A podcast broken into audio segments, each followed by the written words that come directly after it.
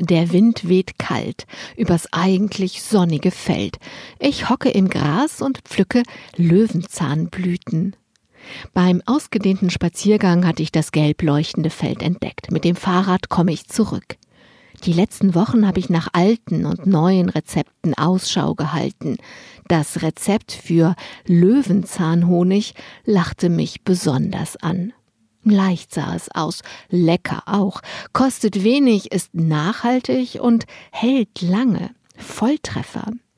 Nun sitze ich im sonnigen, kalten Gras. Mit ein bisschen Übung habe ich eine Technik gefunden, mit der das Blütensammeln ganz leicht geht. So leicht, dass meine Gedanken ziehen können. Sie denken darüber nach, was ich hier in der Wunderbar als nächstes erzählen könnte.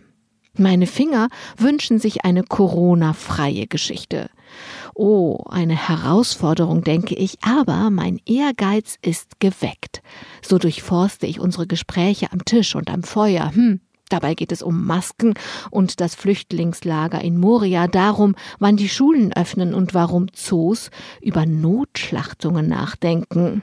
Also Corona-frei sind unsere Gespräche nicht wirklich. Wenn mir nicht direkt ein Thema für die wunderbar zufliegt, dann fange ich an gezielt zu schauen, zum Beispiel, was meinen Kollegen und Kolleginnen so einfällt. Zeitungen haben wir hier genug. Dieses Mal bin ich wenig hoffnungsvoll. Corona-frei. Jetzt? In der Zeitung? Dennoch koche ich mir einen Kaffee, nehme den Stapel Zeitungen in der Küche, blättere und lese.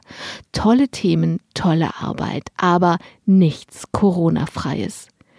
Die Woche schreitet voran und allmählich sollte ich dann doch mal eine Idee haben. Seufzend gehe ich an den Computer, checke meine E-Mails und während ich eigentlich das Login für das E-Mail-Postfach ausfülle, zieht eine Meldung mich in ihren Bann.